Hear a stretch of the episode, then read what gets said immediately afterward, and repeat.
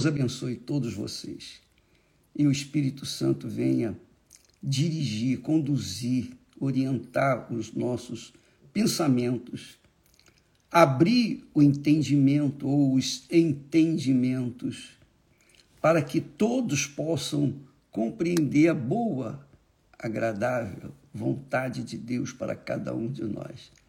Você sabe que quando a pessoa tem um encontro com Deus, ou melhor, quando a pessoa é selada com o Espírito Santo, quando ela é batizada com o Espírito Santo, então é como Moisés, na oportunidade, junto ao povo de Israel, na liderança daquele povo rebelde, Moisés, enquanto estava com o Senhor, o Senhor iluminava o rosto de Moisés.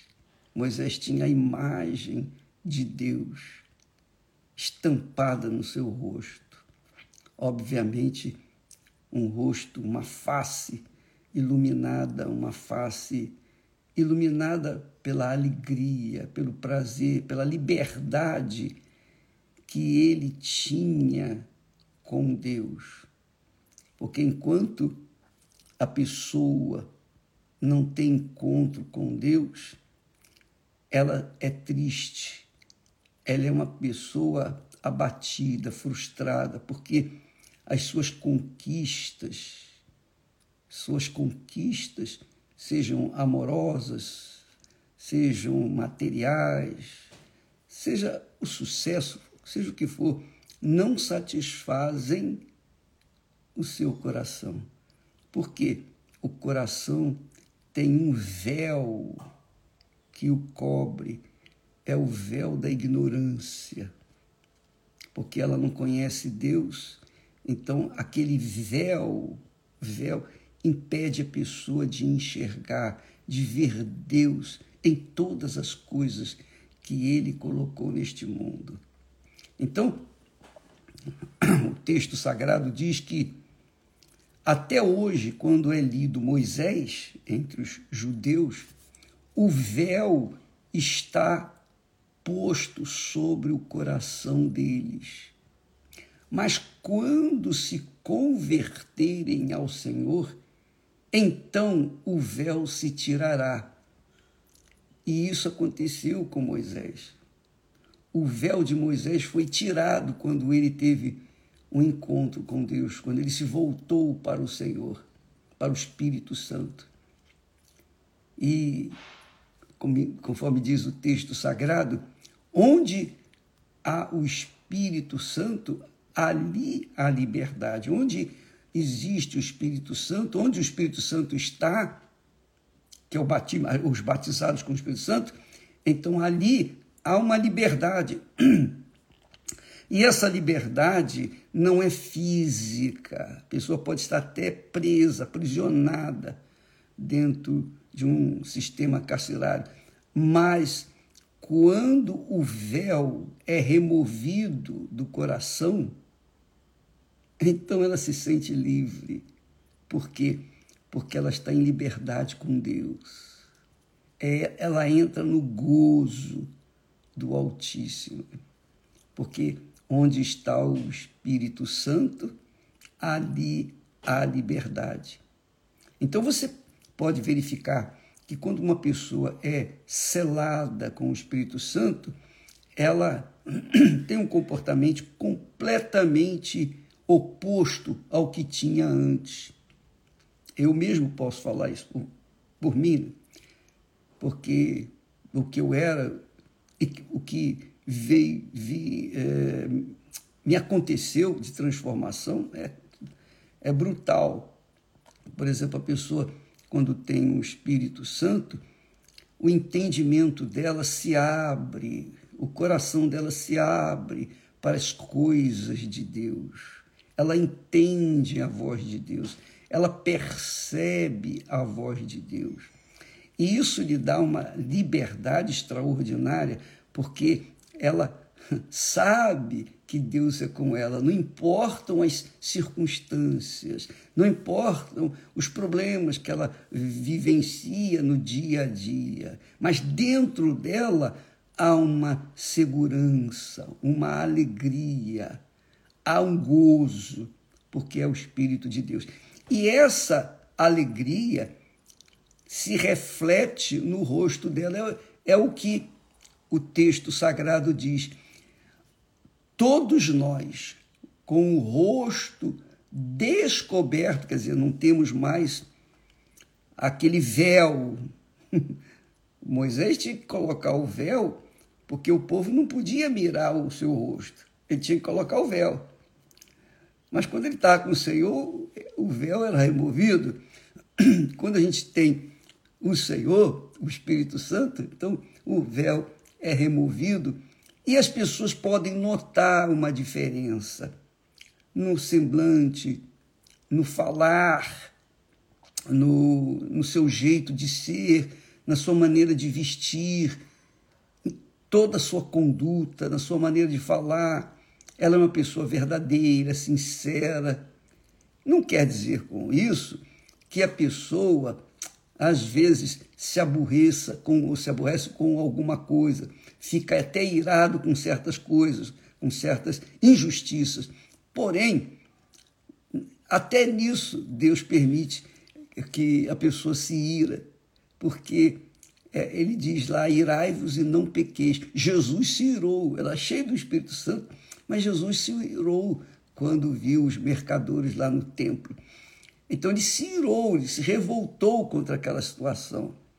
Então, isso é, é perfeitamente cabível. Não quer dizer com isso que o Espírito Santo vai embora, sai dali para ela ficar irada. Não, o Espírito Santo permanece com a pessoa. Então, nós não podemos nos esquecer que quando recebemos o Espírito Santo, nós continuamos sendo um vaso de barro. Não, nunca podemos esquecer disso continuamos sendo um vaso de barro, quer dizer, perecível. Mas o que vale é o que há dentro de nós. Então, Paulo fala, mas todos nós com o rosto descoberto, refletindo como um espelho a glória do Senhor. Quer dizer, a glória do Senhor é vista em nossa imagem, no nosso semblante, na nossa maneira de ser. Na paz, por exemplo, a pessoa, quando é de Deus, ela é pacífica. Ela é pacífica. Ela é uma pessoa de paz. Então ele fala: a glória do Senhor, a glória do Senhor está naquela criatura. E aí somos, ele continua dizendo, somos transformados de glória em glória na mesma imagem, como pelo Espírito do Senhor. Então, nós temos falado que na época de Moisés, a nuvem, que é o Espírito Santo, encheu o tabernáculo. Na época de Salomão, a nuvem que é a glória do Senhor, encheu o templo. Mas tudo isso foi destruído, não existe mais.